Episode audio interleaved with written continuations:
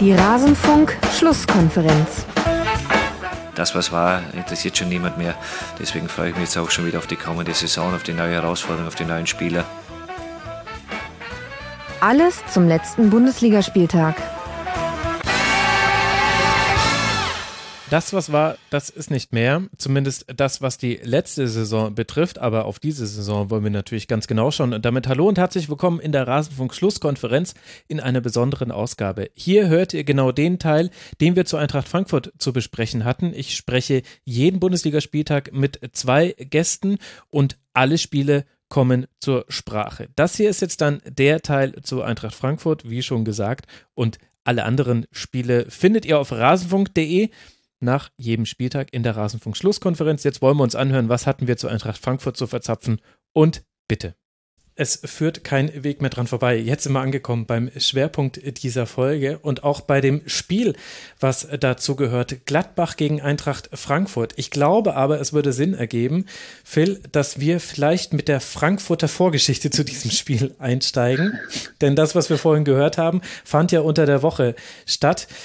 Adi Hütter hat bekannt gegeben, oder es wurde bekannt, und dann hat er bekannt gegeben, dass Borussia Mönchengladbach der Verein seiner Wahl sein würde, dass er Eintracht Frankfurt verlässt und dorthin wechselt. Ich bin ja ein bisschen weiter weg von der Eintracht. Wie überraschend war denn das jetzt an sich als Nachricht für dich und dann auch der Zeitpunkt? Überraschend als Nachricht überhaupt 0,0. Ähm, ich habe das schon seit einigen Wochen gehört, ähm, dass das zumindest mehr oder weniger schon safe sei, auch ohne Unterschrift jetzt, aber dass, äh, dass Hütter und Gladbach äh, da die Gespräche hatten und dass das auch relativ länger schon, schon klar war, dass Adi Hütter da ein grundlegendes Interesse dran hatte und äh, es eigentlich nur eine Frage der Zeit war, bis er es verkündet. Der Zeitpunkt der Verkündung, ja, es ist natürlich schwierig. Also wenn du dir die letzten beiden Spieltage anguckst und äh, siehst, wie die Eintracht in Dortmund gespielt hat und gegen Wolfsburg, ähm, das war ja auch schon die Zeit, wo das permanent hier das Thema war und wo Adi Hütter rumgeeiert hat, als wäre jeden Tag Ostern, ähm, einfach um in irgendeiner Form da, ja, den Druck wegzuhalten von der Mannschaft. Das ist ihm kommunikativ 0,0 gelungen. Trotzdem hat die Mannschaft das Null an sich rangelassen, hat zweimal in diesen ganz wichtigen Spielen, diesen schweren Spielen auch abgeliefert. Mhm. Von daher ähm, glaube ich, dass so ein bisschen die Vermutung war, dass auch dieser nächste, dieser finale Schritt, der ja eigentlich gar nicht mehr so ein großer war, ähm, dass sie so ein bisschen die Hoffnung hatten, dass auch das die Mannschaft jetzt gar nicht mal allzu sehr tangiert. Im Endeffekt war das aber ein klassisches Eigentor, denn so wie die Mannschaft am Samstag in Gladbach gespielt hat, habe ich sie in dieser Saison eigentlich noch gar nicht gesehen. Und das war so weit weg von all dem, ähm, von diesem Selbstverständnis der letzten Wochen, dass ich die feste Überzeugung habe, dass diese ganze Nummer halt doch jetzt angekommen ist bei der Mannschaft und dass die Verkündung oder der, der Vollzug dieser, dieser ganzen Wechselarie dann doch beim einen oder anderen echt Spuren hinterlassen hat, die du am Samstag auch gemerkt hast und die mitverantwortlich waren für diese Leistung und für diese Niederlage. Christoph, war denn das auf Gladbacher Seite auch schon so, dass das alle wussten? Also es gab einen Blog, Mitgedacht-Blog hieß er, der hat am 1.4. ein, äh, die schreiben immer sehr äh, entspannt und ruhig und wenig aufgeregt, äh, haben sie so einem Bildstyle geschrieben, dass sie wüssten, dass Hütter kommt und äh, damit haben sie, glaube ich, Max Eberl den besten Dienst erwiesen, weil er sagt, ja, dann ist es ein Aprilscherz, äh, weil die Bildzeitung traditionell in Gladbach kaum ein Bein auf den Boden kriegt und nach dieser Xavi Alonso-Nummer mhm war es dann schon so ein bisschen, äh, dass die Bild ja auch raushaute, war es ja schon so ein bisschen, dass man sagte, nee, ja, die Güter kann man sich nicht vorstellen. Es waberte auch nach der Marco Rose Nummer so ein bisschen durch durch die Gladbacher Szenerie, äh, nein, man wolle von keinem Bundesligisten einen Trainer aktiv abwerben. Da hat man dann bei Glasner aus, aus Wolfsburg immer mal hingeguckt, so, so ah, der hat's mit dem Schmatke, ist ja ein bisschen überworfen, ah, vielleicht schmeißt er da hin, dann wäre das ja eine Krücke, wo man sagt, da hat man keinem Konkurrenten geschadet. Äh, Adi Hütter hatte man nicht so auf dem Zettel. Es wird dann nur irgendwann so in den letzten zwei, drei Wochen immer konkreter, wo ich dann auch dachte, so hoch, ja, sie, sie, sie, sie, sie trauen sich. Ähm, das ist interessant, das passt in die Kontinuität bei Max Eberl, aber ich hätte nicht gedacht, dass Adi Hütter das mitmacht äh, im ersten Moment. Nur dann mit genauerem Nachdenken wurde es für mich auch immer logischer, dass das durchaus eine Idee sein kann. Ähm, den will ich aber nicht vorweggreifen. Aber es war jetzt so, in, in, in Gladbach war ich so, ich war gedanklich in anderen Sphären. Also ich war wirklich so und, und viele andere Fans und äh, vielleicht nicht die Kollegen, die relativ nah dran sind. Aber so, so, so bis Beginn April war man noch in der Sphäre Xavi Alonso, ja, ein interessantes Experiment, als die Meldung kam. Äh, was ist denn sonst noch so Spannendes auf dem Markt? Dass man einen spannenden Trainer bekommt, Ähm, da war ich immer sehr, sehr von überzeugt. Also diese ganzen Kofeld-Geschichten, die da immer waren, ich gesagt, mit welcher Begründung sollte mhm. äh, Florian Kofeld von Werder Bremen nach Mönchengladbach gehen? Das ist ein Risiko, das wird der Verein nicht gehen. Aber bei Hütter, ja, mich hat's überrascht, ja. Was glaubt ihr denn, woher so eine Info dann in der Woche vor so einem Aufeinandertreffen kommt? Kann man das lokalisieren oder ist es auch eine Frage, wo ihr sagt, ja gut, letztendlich jetzt dann egal? Aber so als Außenstehender habe ich mich das gefragt, ehrlich gesagt.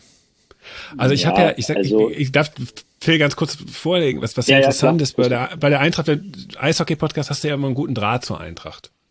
Wissen, das liegt daran, dass der Pressesprecher ist der DEB-Vizepräsident. Und den habe ich hin und wieder mal gefragt, ähm, wenn, wenn man so über Eishockey redet, dass der Mark Hindelang, wenn man sagt so, und wie läuft's bei der Eintracht und so, die halten echt gut dicht. Also ähm, das ist wirklich, also, das ist hervorragend und insofern ähm, ist es immer so, wie sowas durchsickert, schwierig. Aber von Eintracht-Seite war immer so mein Gefühl, dass die Eintracht kommunikativ auch nach außen das sehr, sehr gut macht. Und das, deshalb, Phil, das ist meine, meine Frage. Oder, oder täuscht mich da mein Eindruck über die Eintracht? Weil also, Gladbach ja auch ähm, immer so ähm, bekannt ist dafür, dass man sehr lange schweigen kann. Ja, das ist zumindest in den letzten Jahren bei der Eintracht tatsächlich auch immer so gewesen jetzt. Ähm, in dem Fall also wie gesagt, ich, ich wusste es mehr oder weniger schon seit zwei, drei Wochen. Und äh, wenn das bei mir so der Fall war, dann wird das anderswo nicht anders gewesen sein. Und ich glaube, sie waren Gott froh, dass es überhaupt so lange so gut ging. Ähm, mir hat jemand äh, bei der Eintracht vor kurzem mal gesagt, jeder Tag und jede Woche, ähm, wo kein Vollzug gemeldet wird, was jetzt genau passiert, ist für die Eintracht ein guter und ein gewonnener Tag. Das haben sie ja relativ lange ausgezögert. Ich glaube, irgendwann war es dann auch einfach rum. Also ähm, das Ding wäre so oder so rausgekommen und dann sind sie eben selbst in die, in die Offensive gegangen und haben das vielleicht auch ein bisschen mit, äh, mit dann da entsprechend platziert. Letzten Endes, ähm, ja, ich, ach, ich weiß gar nicht, wo ich da anfangen soll bei dieser ganzen Thematik. Also mich überrascht 0,0, dass Adi Hütter diesen Schritt geht. Ähm, ich muss dazu sagen, vielleicht einleitend, dass ich in den knapp drei Jahren, wo er jetzt hier war, alles andere als ein gutes Verhältnis zu ihm hatte. Ähm, das ist jetzt noch freundlich und milde formuliert. Ähm, ich habe ihn äh, in diesen drei Jahren überhaupt nicht richtig kennengelernt, diesen Adi Hütter. Ähm, und ganz wenige Menschen haben das überhaupt nur. Also auch viele, die ähm, jetzt nicht diese journalistische Distanz zu ihm haben, sondern die eben auch bei der Eintracht sind, haben gesagt, ich kann dir nicht sagen, was das für ein Typ ist. Und genauso ging es mir vom ersten Moment an. Ich konnte den 0,0 greifen. Ähm, er hat mich fachlich über weite Strecken überzeugt, aber es war immer klar, der hat einen ganz klaren Karriereplan. Das äh, pflastert ja auch seine Karriere. Wenn du dir seine Vita anguckst, der ist in Salzburg gegangen, äh, als er Meister geworden ist. Äh, in Bern dasselbe Spiel mit der Champions League-Teilnahme vor, vor Augen. Ähm, also das, äh, das, da gibt es schon relativ schnell ein, ein sehr stimmiges Muster, wenn du da drauf guckst. Und dass er weiterziehen würde, war mir relativ klar. Borussia Mönchengladbach ist für ihn insofern ein Aufstieg, weil, und das ist durchaus nachvollziehbar, er der Meinung ist, dass äh, Gladbach eben der Eintracht fünf Jahre voraus ist, was ähm, die Gesamtbeschaffenheit angeht. Ähm, er schätzt es sehr, dass in Gladbach relativ kurze Wege sind ähm, mit Max Eberl, ähm, den er ohnehin sehr, sehr schätzt, was ich auch absolut nachvollziehen kann. Also aus Adi Hütters Sicht äh, macht das durchaus Sinn, weil ich auch glaube, dass äh, die Gladbacher Mannschaft, wenn sie normal äh, performt, äh, deutlich besser ist als die Eintracht-Mannschaft in normaler Form. Ähm, Gladbach hat jetzt häufig underperformt, die Eintracht hat ein bisschen overperformt. Deswegen äh, passt das punktemäßig gerade nicht zu dem, was ich gerade gesagt habe. Aber prinzipiell ist das schon so. Der sieht in Gladbach die größere Perspektive, um mittelfristig regelmäßig oben mitzuspielen. Für ihn ist das der nächste Schritt in der Karriere. Das ergibt für ihn Sinn. Ähm, die anderthalb bis zwei Millionen mehr pro Saison, die er da jetzt kassiert, ähm, sind natürlich auch ein Argument, keine Frage. Ähm, letzten Endes ist es nicht, oder das große Problem, das hier viele in Frankfurt haben, ist nicht die Tatsache, dass er geht, sondern wie er gegangen ist. Und mhm. wie er das kommuniziert hat, wie er das moderiert hat über diese ganzen Wochen, das äh, finden viele zu Recht schwierig und das Ganze wurde jetzt getoppt. Ähm, ich weiß nicht, ob ihr das gestern gesehen habt mit dem Interview, das, das Hütter dem ZDF noch gegeben hat nach diesem Spiel nee. wo er ähm, relativ gut gelaunt äh, im Interview da steht und zum einen sagt, dass er das Stadion da sehr schön findet und äh, dass er sich darauf freut und dass ja dann nur die Vereinsfarben sich ändern ab Sommer, aber das Stadion bleibt ja eigentlich genauso schön wie in Frankfurt. Und dann spricht er noch von dem 0 zu 4 Sieg äh, Niederlage. Ei, und ähm, ja, ja, ja, das ja, sorgt ist ja, halt ist ja Rosa für, auch passiert. für einen Ja, genau. Äh, das ist, das ist natürlich doof und das kann jedem von uns passieren, ist aber für Adi Hütter in dieser Situation direkt nach diesem Spiel, mhm. finde ich etwas, was nicht passieren darf. Ja? Und das feuert jetzt hier die äh, Fangemeinde natürlich nochmal zusätzlich an. Unterm Strich äh, ist es ganz schwierig, das jetzt irgendwie ja, so zusammenzupacken, dass du jetzt schon irgendwie da den Deckel drauf machen kannst. Ähm, die Mannschaft ist sichtlich, äh, sichtlich gezeichnet gewesen am Samstag jetzt bei diesem Spiel in Gladbach von dieser Entscheidung. Ähm, vielleicht ist es gut, dass es jetzt schon am Dienstag weitergeht gegen Augsburg, weil dann hast du nicht so lange Zeit drüber nachzudenken. Das Problem ist, was machen sie in Frankfurt, wenn das jetzt schief geht? Weil dann, äh, dann äh, kriegen die halt mal richtig die Flatter. Unterm Strich aber ist, äh, ist diese Adi Hütter-Geschichte eine, die mich nicht überrascht. Ich bezweifle aber, und das ist jetzt erstmal das Letzte, was ich dazu sage, und ich rede jetzt schon sehr, sehr lange, ich bezweifle aber, ehrlich gesagt, dass diese Kombi mit Max Eberl ähm, gut funktionieren kann. Da habe ich große, große Zweifel, weil, und das ist für mich das, das Argument, das ich nicht verstehe und wo, wo ich auch mir nicht ganz sicher bin, ob, ob Max Eberl Adi Hütter zu 100 Prozent da schon so gut kennt. Max Eberl ist genau das für mich, was Adi Hütter in drei Jahren Frankfurt nicht war, nämlich ein authentischer Typ. Ja, aber irgendwas muss Adi Hütter, das finde ich interessant, was du erzählst, weil irgendwas muss Adi Hütter ja ähm, im Umgang mit Spielern, ähm, das ist ja immer wichtiger irgendwo, dass man, dass man auf Augenhöhe mit Spielern kommuniziert und nicht mehr so den, den Unnahbaren gibt oder so. Irgendwas muss ihn ja auszeichnen, was Mannschaften dazu führt, dass sie mit ihm erfolgreich Fußball spielen im Rahmen ihrer Möglichkeiten. Mhm. Ähm, also ein sonderlich kommunikativer Typ. Äh, Christoph, in, intern ähm, war er auch in Frankfurt nie. Das weiß ich. Also kein, kein übertrieben kommunikativer Typ, sagen wir es mal so. Der aber wenn Setting drumherum, also das, das kommt in eine Setting-Frage. Also wenn, wenn, wenn hm. Max Eberl holt den ja durchaus auch mit ein bisschen gewissen Hintergedanken. Ich spreche jetzt mal einen Namen an, Dennis Zakaria, ne, der vom Abgang steht. Mhm. Entweder wird man furchtbar ja, viel Geld Twitter für ihn bekommen. zusammen Meister geworden ist in Bern, ne? Also die, die kennen Das wollte ich ja gerade sagen, ne? Also so, wenn, wenn, ja. wenn Max Eberl will diesen Spieler ja eigentlich halten und dann für teuer Geld irgendwann anders verkaufen. Oder er ja. sagt ganz klar, ich verkaufe diesen Spieler diesen Sommer, weil er wird nicht ablösefrei geben.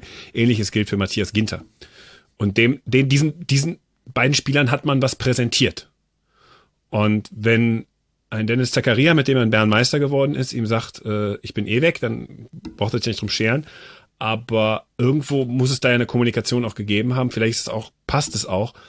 Und entsprechend, wenn ich in meiner Vorstellung, kann das nicht belegen, ist, ist es ja schon so, dass, dass man sagt, wenn man eine Chance hat, diesen Dennis Zakaria halten zu wollen, und jetzt gegen Frankfurt und auch gegen Freiburg mal wieder gut war, aber bei Marco Rose oft auch aus seiner Perspektive falsch eingesetzt wird. Äh, zu weit defensiv, zu wenig ins Spiel eingreifend äh, nach vorne.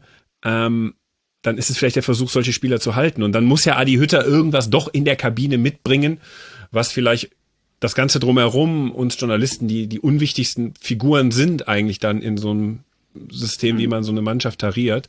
Das muss man auch ganz kritisch sagen und ehrlich sagen. Ähm, irgendwas muss, muss da ja sein. Deshalb bin ich bin jetzt sehr überrascht, dass du dann sagst, so, der ist total unnahbar. Weil das wäre in der Tat etwas, äh, was in Gladbach schwierig wäre. Selbst, selbst wenn man Lucien Favre lange Jahre hatte, den Max Eber ja irgendwann dann auch mal gesagt hat, den habe ich auch einfach nur irgendwie ertragen. Aber der strahlte halt was in die Kabine rein und die Spieler mochten ihn. Also, also sie, sie respektierten ihn im positiven Sinne. Ähm, also irgendwas muss es ja geben. Weil sonst kannst du nicht so konstant äh, mit deinen Mannschaften im Rahmen, wie gesagt, wie ich sagte, in ihrer Möglichkeiten erfolgreich sein. Mhm. Ja, wobei es natürlich auch in Frankfurt ein, zwei Phasen gab, wo es, wo es hart am Kippen war. Ne? Also das, äh, das dürfen wir auch nicht verschweigen. Und zwar gerade. Ja, aber das gibt ja die Mannschaft her. Ne? Der, ja, ja, klar, logisch. Aber gerade in der, in der also, also, Spielzeit mit der, mit der Dreifachbelastung und so, das war schon, da, da gab es schon auch Phasen, wo es, wo es auch mal eine Zeit lang nicht so gut lief und wo man auch den Eindruck hatte, dass äh, da auch diese, diese, diese Spielidee auch nicht mehr so vorhanden war und dass er auch so ein bisschen ein, ein Suchender ähm, nach, nach dieser Geschichte war, die ihn ja wieder rauszieht. Wir hatten das selber auch am Saisonbeginn, beziehungsweise im Herbst, als die Eintracht gefühlt 18 Mal in Folge mhm. unentschieden ja. gespielt hat. Mhm. Und auch aus der Mannschaft zu hören war, ähm, dass Hütter ähm, eine Spielidee gerade hat, die auch in der Mannschaft nicht so gut ankommt. Und letzten Endes war es aus der Mannschaft heraus dann diese Initiative, dass die gesagt haben, hey, wir wollen wieder zurück zu dieser Frankfurt-Identität, zu diesem Wilden, zu diesem Unberechenbaren und äh, bisschen höher stehen und früher draufgehen. Und das war denen auch alles eine Zeit lang dann auch ein bisschen zu passiv. Also es gab schon auch Phasen hier in Frankfurt jetzt, ähm, wo Hütter auch ein bisschen kämpfen musste. Aber aus der Mannschaft heraus heißt ja auch, dass der Trainer es zugelassen hat. Das stimmt. Es ist ja eine Qualität. Ich, ich versuche das nur zu ergründen, weil ähm, oder ich, ich sag mal so, warum steht die Eintracht auf Platz 4? Das muss man sich ja auch mal klar machen. Es ist, es ist, es ist underperform der BVB, es ist underperform bei Leverkusen, es ist underperform Borussia Mönchengladbach. Würden die mhm. das nicht tun, hätten wir eine völlig normale Bundesliga-Tabelle, wo sich der VfL Wolfsburg mhm. immer so ein bisschen einsortiert am Ende. Ne, ist er mal siebter, ist er mal nicht dabei äh, oder ist er mal mhm. dann äh, im Champions League-Bereich? Ansonsten sind das die üblichen Verdächtigen.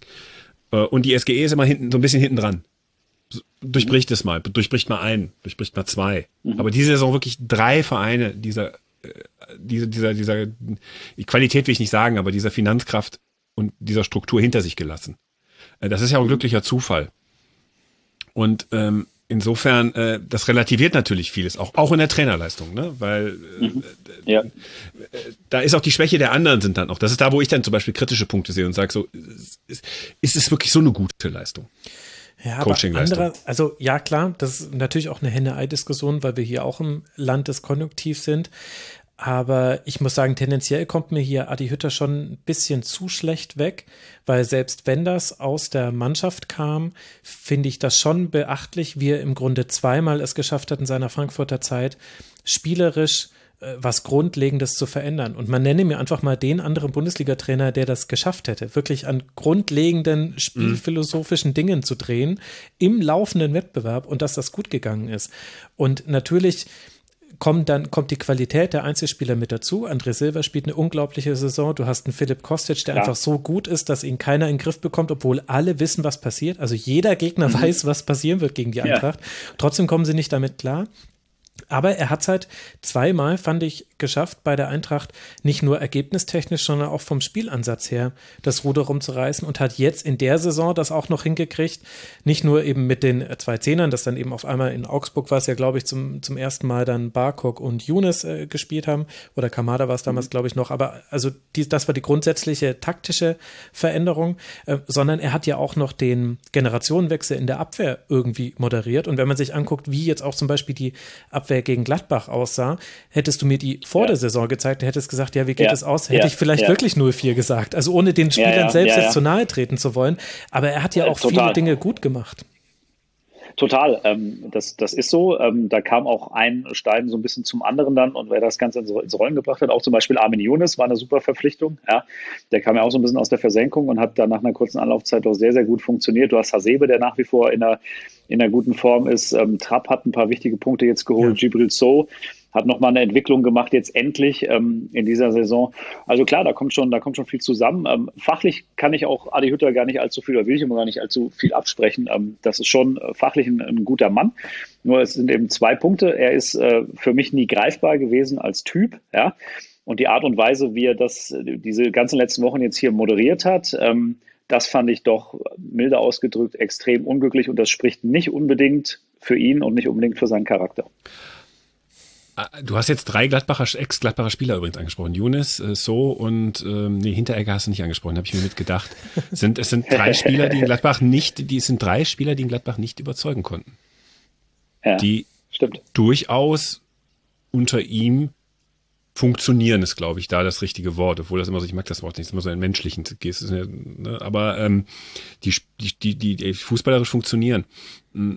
Das ist auch eine Leistung. Was, was die Kommunikation angeht, ähm, ich, ich habe mich da auch, auch zu Marco Rosa habe ich mich gefragt, war das jetzt so glücklich? Aber ich glaube, dass diese Trainer inzwischen, diese modernen Trainer, modern, also die Trainer, die aktuell da sind, äh, durchaus schon erkannt haben, wie fundamental wichtiger der Trainer als solcher geworden ist oder in seiner Bedeutung immer mehr steigt dass man da jetzt auch einen Markt für sich hat. Also diese Scheindebatte dürfen die Ablösesummen haben. Ja, natürlich dürfen die Ablösesummen haben. Ne? Wenn es der Spieler haben darf, darf es doch der Trainer haben. Ist doch völlig, also dass, dass man das überhaupt debattiert.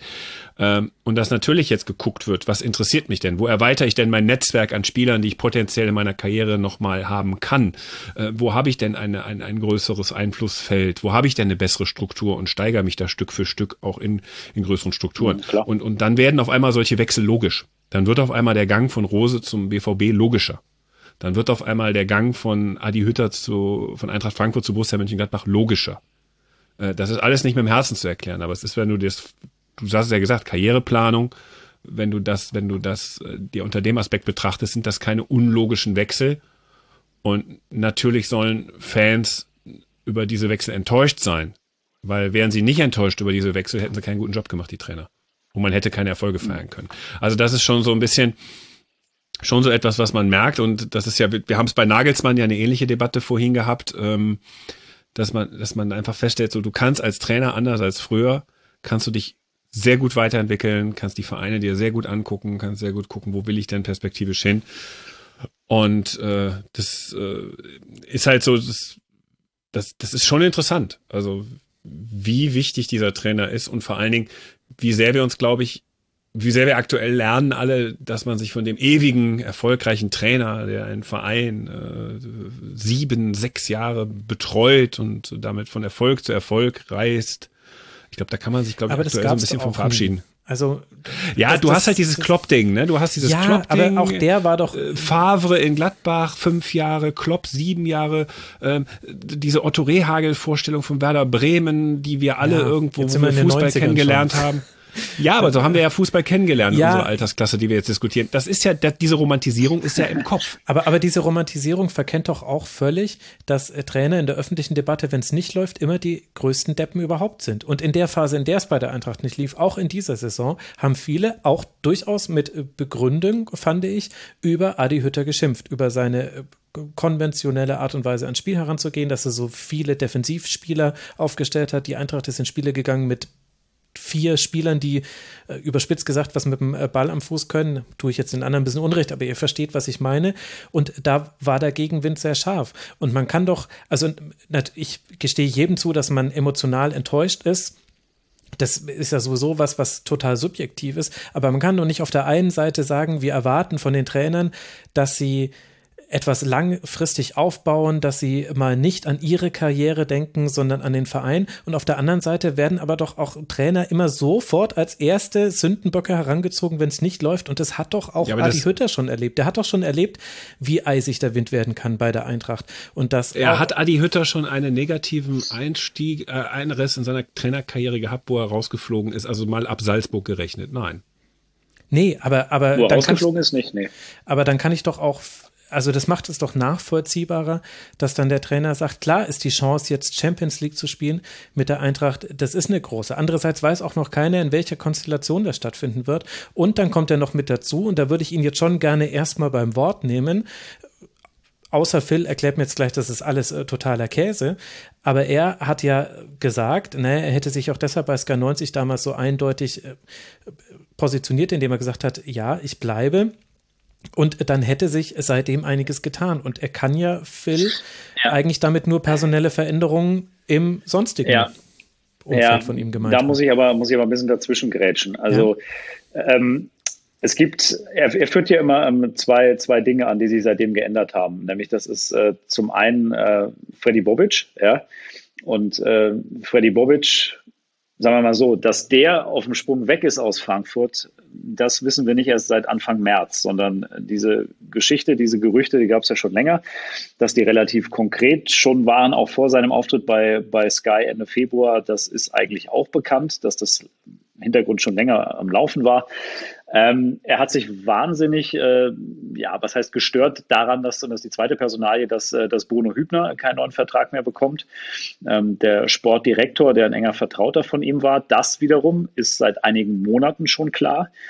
Und was ihm auch nicht gefallen hat, ist äh, der neue Aufsichtsratsvorsitzende, das ist Philipp Holzer, weil sein Vorgänger Wolfgang Stäubing, der sehr mächtig hier im Club war und auch nach wie vor ist, der hat im letzten Sommer schon aufgehört. Aber im Prinzip von diesen drei Geschichten, ähm, das sind alles keine Geschichten, die nach diesem Sky-Auftritt passiert sind. Ja? Sondern das war eben da schon die ganze Zeit tatsächlich so. Und deswegen ähm, greift dieses Argument für mich einfach ein bisschen zu kurz. Und kann es sein, dass vielleicht dann er andere Dinge damit gemeint hat? Also es ist jetzt spekulativ, aber dass andere Dinge in der Kaderplanung, vielleicht auch in der Finanzplanung, dass vielleicht entschieden wurde, okay, mit welchem Etat würden wir denn in eine Champions League-Saison gehen, in eine Europa League-Saison, in eine nicht internationale Saison, dass es solche Gründe sind? Das kann natürlich sein, das ist aber, das ist aber spekulativ, aber ähm, ganz ehrlich, ähm, damit musst du ja ohnehin permanent rechnen. Also bei Eintracht Frankfurt. Ich meine, welche, welche Ansprüche hast du denn dann als Eintracht-Trainer? Sagst du ja nicht, bleibe nur, wenn ihr mir garantieren könnt, dass André Silva auch nächste Saison hier spielt. Nein, das kann dir keiner garantieren, weil wenn ein Angebot über 40 Millionen kommt, zumal in diesen Zeiten, dann wird Eintracht Frankfurt André Silva verkaufen. Punkt. Ähm, genauso ist das bei, bei Philipp Kostic. Wenn der den letzten guten Vertrag irgendwie riecht und tatsächlich nochmal für 30 Millionen irgendwo hingehen kann, ähm, dann wird auch das passieren. Aber das, das, das, das ist eben so. Ja? Und viele fragen sich halt dann, wo ist, äh, also welchen expliziten Punkt hat er jetzt ausgemacht, der ihn so grundlegend in seiner Meinung geändert hat, dass er Ende Februar noch zwei Wörter sagt und das sind ja wirklich ich bleibe. Das ist ja, das, das ist ja keine Momentaufnahme, sondern ich bleibe ist ein sehr, sehr klares Statement. Das ist anders als damals bei Nico Kovac, der gesagt hat, Stand jetzt. Der hat diesen mhm. Zusatz dazugebracht, ja. Das war ehrlich, weil in dem Moment hat er gesagt, nein, aber keine Ahnung, was morgen ist. Aber ein Ich bleibe mit einem Punkt dahinter, das finde ich, hat schon, hat schon eine gewisse Aussagekraft. Also ich hatte ihn danach auch irgendwie gestrichen von meiner Liste als Gladbach. Ja, ja, ja, eben. Ja. Wobei ich dem, ja, es ist halt, das ist so eine Debatte, die, die ödet mich dann halt immer so an, ähm, weil ich durch dieses, du hast die beiden Wörter Stand jetzt äh, benutzt, äh, seit diese Phrase äh, inflationär benutzt wird, glaube ich dann da immer an die Kraft des Faktischen wenn die Saisonvorbereitung startet, derjenige, der dann da ist, der ist es dann halt. So betrachte ich das inzwischen. Ja, gut, klar, aber so, das muss man erstmal schaffen, diese emotionale Distanz aufzubauen. Und wer weiß, vielleicht hat dich da ja auch der Rosa-Abgang so mitgenommen. Ich meine, das ist ja natürlich die Pointe dieses ganzen Dinges und auch deshalb wollte ich dieses Segment in dieser Art und Weise zusammenstellen, weil Gladbach jetzt davon profitiert, dass ein anderer Trainer das mit seinem Verein abzieht, jetzt ein bisschen negativ konnotiert, aber äh, durch so handelt, äh, wie es der eigene Trainer ja auch mit Dortmund gemacht hat. Das ist ja diese seltsame Ironie, die wir jetzt hier auch noch mit drin haben. Wie würdest du es denn im Vergleich zu dem, wie Rose das kommuniziert hat, sehen? Und welchen Grund gibt es denn von Gladbach zu Dortmund zu wechseln und welchen von Eintracht zu Gladbach? Eintracht zu Gladbach haben wir jetzt ja schon ein bisschen ange angerissen ich sag mal, die emotionale Ebene ist jetzt eher, ich glaube, dass äh, kein Frankfurt-Fan nach dem Wechsel von Adi Hütter zu Gladbach äh, jetzt Dartpfeile irgendwie auf das Vereinslogo von Borussia Mönchengladbach wirft. Ähm, dieses Binnenverhältnis zwischen den beiden Vereinen gibt's nicht. Ne? Also ich kenne viele Gladbacher, die Sympathien für die SGE haben. Ich habe es ja selber auch. Äh, umgekehrt kenne ich nicht viele Frankfurter, die jetzt wirklich äh, eine, eine große Apathie gegen äh, Borussia Mönchengladbach haben. Also insofern ist das ein Wechsel, ähm, aus dem Bereich, äh, wenn Gladbach einen Spieler weggenommen bekommt von Dortmund oder Bayern, wobei Bayern Bayern in der letzten Zeit nicht so, dann bedient man sich halt bei denen dahinter. Hm, das kann man auch kritisch sehen, und aber Gladbach hat da, glaube ich, auch nie einen Hehl draus gemacht, dass sie das auch tun. Entsprechend auch immer verteidigt haben, wenn man Spieler zu Dortmund ging, zu sagen, so jetzt hört auf, auf diesen Spieler drauf zu hauen. Ähm, Im Endeffekt machen wir nichts anderes, nur auf einem anderen Level. Ähm, bei, bei dieser Rose-Geschichte, es hängt einfach nach, du, der ist zum BVB gegangen, das ist in Mönchengladbach nach dem 1. FC Köln so der zweite Hassclub. Das ist kein Sympathieverein. Ähm, er geht zum BVB in einer Phase, wo man als Verein Borussia Mönchengladbach, glaube ich, sagt, äh, wir schielen so ein bisschen, nächste Ziel ist, auf Augenhöhe mit dem BVB zu kommen und das, da spielt Marco Rose eine äh, entscheidende Rolle. Und dann geht er auch noch nach Dortmund. Ähm, und was, was, was bei mir persönlich war, wo ich sagte, das kann man eigentlich nicht weitermachen mit ihm, ist noch nicht mal so sehr die Tatsache, dass äh, er diesen Wechsel vollzieht. Max Eberl hat das ja dann schlüssig in dieser Pressekonferenz begründet, zu sagen, so, wir haben ihm den Vertrag gegeben mit dieser Ausstiegsklausel. Wenn einer den Fehler gemacht hat, ist das, bin, bin ich das, der Sportdirektor Max Eberl, hat es immer wieder begründet. Außerdem wird Borussia Mönchengladbach aus der Situation eine Lösung finden. Wir sind mit diesem Trainer in die Champions League gekommen. Wir haben diesen Verein wieder finanziell auf andere Ebenen gestellt und so weiter und so fort. Was macht ihr euch für eine Sorge? Jetzt lasst ihr den Typen da zu Ende machen und gut ist. Sehr schlüssig argumentiert. Ähm, was mir bei Marco Rose einfach gestört hat, warum er das weitergemacht hat. Es ist ja nicht so, dass Marco Rose diese Mannschaft individuell dann ab einem gewissen Punkt gut weiterentwickelt hat.